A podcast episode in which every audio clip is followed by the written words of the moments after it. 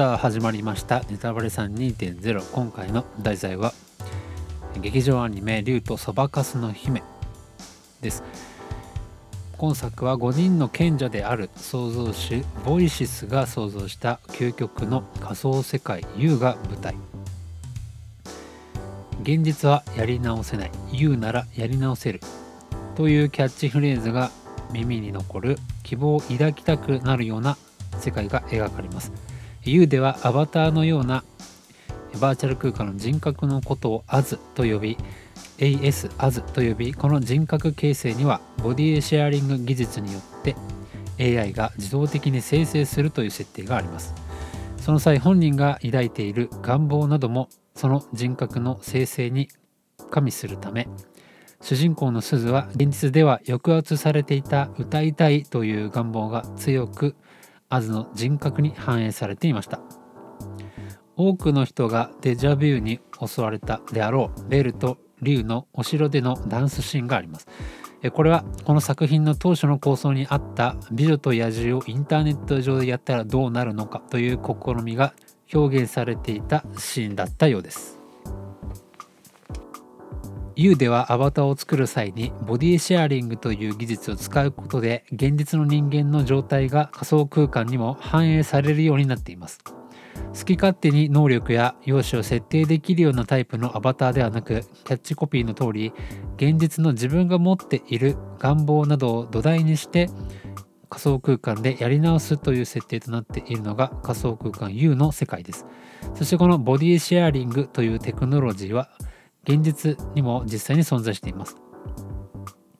琉球大学工学部の教授である玉木恵美がいます。なんと彼女がこのボディシェアリングという新しい概念を生み出した第一人者だそうです。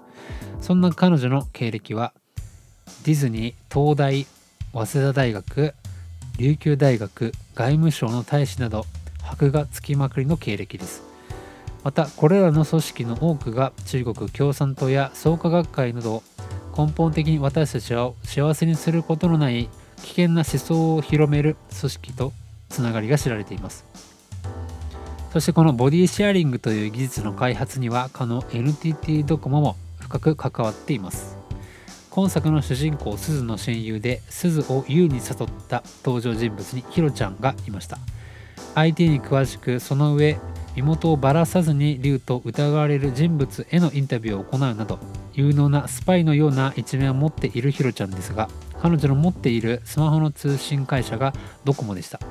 ボディシェアリングという技術を通してみると今作とドコモにつながりがあることが分かりこれも偶然ではなく必然と言えるでしょう。また2018年に公開されたスティーブン・スピルバーグの映画「レディープレイヤー1」でもボディシェアリング技術に似たボディスーツが描かれました。この映画内の舞台は2045年アメリカのオハイオ州コロンバスで政治が機能不全になり環境汚染気候変動などが社会問題化している世界でした。主人公が住むコロンバスは世界一発展している街でありながら多くの人がスラム街に暮らしているという悲惨な現状でした。そこではコーンシロップ不足という食料問題や電波帯不足問題で暴動が起きておりそんな中多くの人が悲惨な現実から逃げるかのように仮想現実の中に癒しを求めるという設定でした。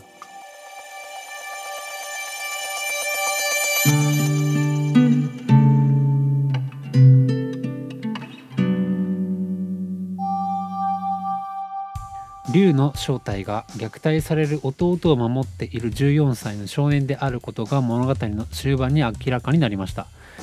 いち早く彼らがいる場所を特定し電話で児童相談所に通報した主人公たちでしたがあっさりと子どもたちの保護を拒否されてしまいます児童相談所に関わりのない人たちにとってはこの映画での描写を見てしっかりした手続きを踏まなきゃダメだよねと考える方もいるかもしれませんが物事はそう単純ではないようです。現代では無数に精神病という偽の病が次々と作られていますがこれと同じように言われのない理由をつけては子どもたちをさらっているのが児童相談所という場所の実態です。悪魔崇拝という概念を聞く機会が少ない日本人にとっては信じがたいことかもしれませんがこのような合法的な誘拐の後に多くの子どもたちが人身売買の商品とされているという現実があります。おぞましい現実ですがこのような現実があるということを知り自らの身や自らの力で守りこのような情報が多くの人に広まることによって彼らが悪事をできなくなることを願うばかりです。ラプト理論のおかげで一般的に言われている神々の多くが悪魔だということが広く知られるようになったと思います。そんな悪魔の名前の一つにバールというものがありこれは日本の文化にも深く根付いています。本来のキリスト教とは何の関係もない悪魔崇拝の記念日であるクリスマスは日本でも毎年半ば強制的に行われる行事ですがこの際に歌われるクリスマスソングのジングルベルも実はバールを称える歌として作られています。主人公のアバターはベルといいローマ字では BELLE と綴られており美しいという意味を持つものだと説明されています。しかし当初は金を意味するベルにしていたと監督自身がインタビューに答えています。芸能人でも広瀬すず山之内すずと鈴イコール小さい金という名前を付ける人がいますがこのような芸名にも何か意味があるのでしょうか。またこの主人公すずのキャラクターデザインにはケルト人の要素が満載であることも見て取れます。現実の内藤すずではなく U の中のベルの特徴にはピンク色の髪青い目とそばかすが印象的です。これはまさにハリー・ポッターの登場人物ロン・ウィーズリーにそっくりなものです。これピンク色というのは言い換えれば赤色が薄くなったものでもあります。日本人にはあまり馴染みがありませんが金髪で白色というのはゲルマン民族の象徴でありイングランド人の上流階級のことです。そして赤毛とそばかすという特徴はケルト民族である